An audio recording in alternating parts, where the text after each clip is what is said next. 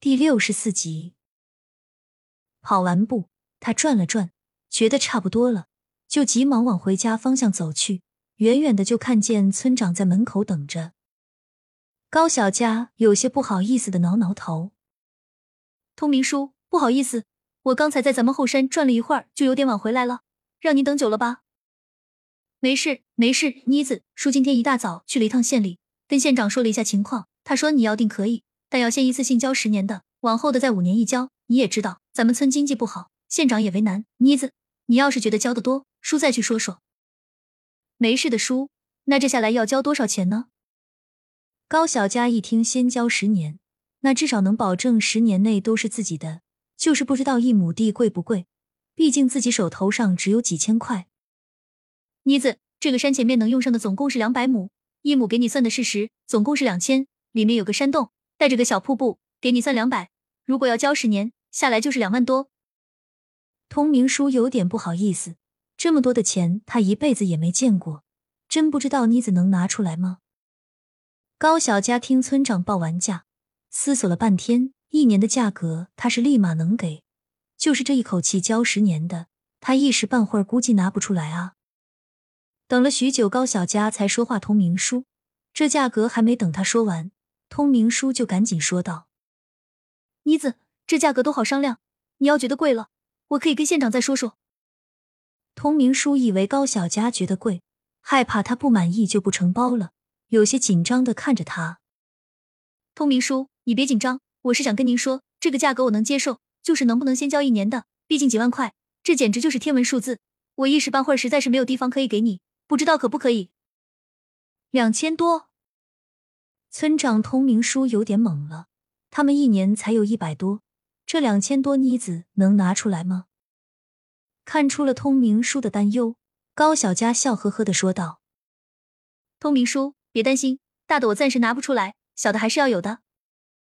行吧，是叔多虑了，那我明天去县上给你问问，现在对大学生回乡应该还有优惠政策，我到时候给你争取争取。好嘞，谢谢通明叔了。”送走了通明书，高小佳关好门，转念进到空间里。前几天才种进去的菜都有些发芽了，过得特别快。走到任务栏跟前，点击支线任务。高小佳点击完成。叮铃一声，恭喜任务完成，空间获得自动升级，需要三天时间。高小佳看到空间竟然自动升级了，只好先退出来。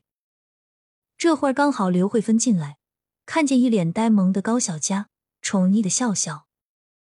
这是怎么了？一回来就发呆，赶紧先吃饭，再忙也要注意身体。高小佳回过神来，冲着刘慧芬笑笑，说道：“妈，我哥和嫂子什么时候回来？”刘慧芬招呼高小佳先过来帮忙，然后一边从锅里盛饭，一边回应道：“应该过几天吧。你嫂子好不容易回去几天。”就让他多去看看你桂花婶子。你要是想去，就在隔壁。一会儿吃完了饭，可以过去看看。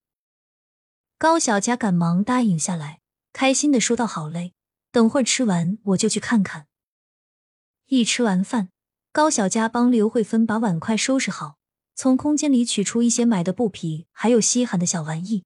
临走时还被刘慧芬塞了满满一筐鸡蛋。整理完毕后才出发。其实也就是短短几步路。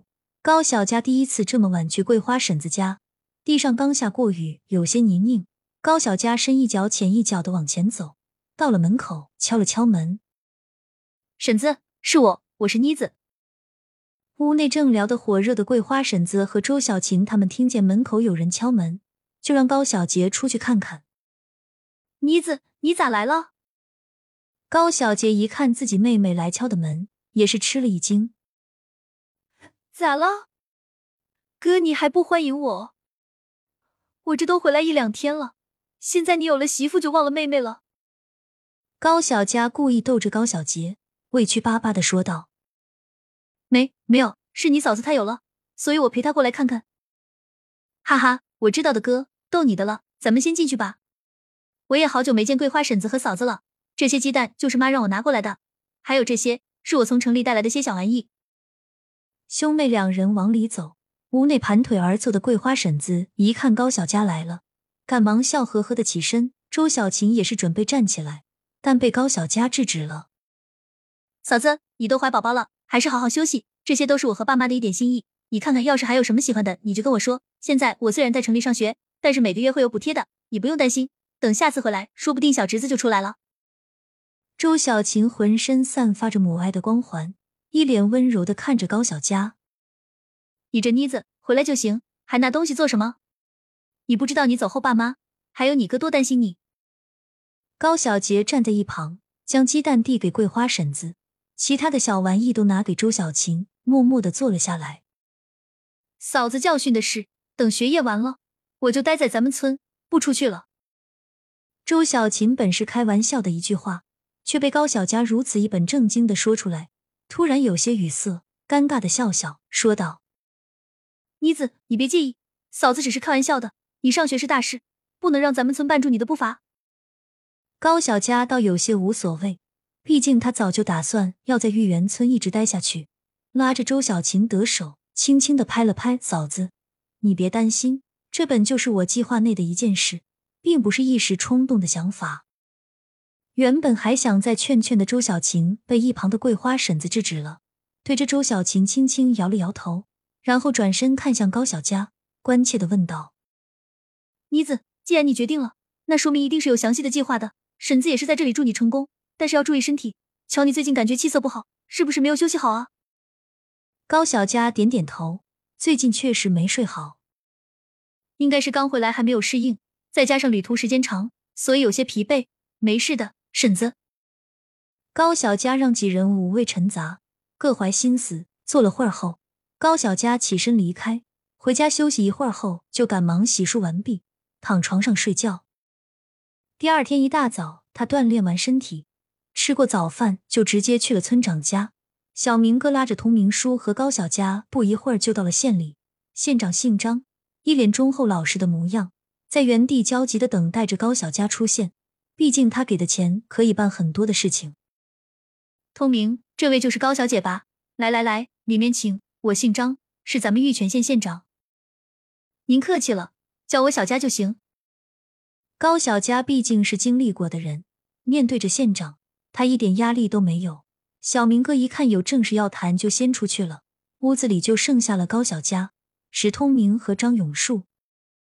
张县长，今天我过来也不说那么多，具体情况通明叔已经跟我说清楚了，只是不知道能不能先交上一年的。高小姐，你说的小石已经跟我提过了，没有任何问题。你要是同意，现在立马就可以签字。张永树赶紧拿过来合同，生怕下一秒。高小佳就反悔了，刷刷的两下签下自己的名字，合同一式两份，他和张县长一人一份。那钱是转到哪里？交给我就行，我这边等会儿下午就交上去。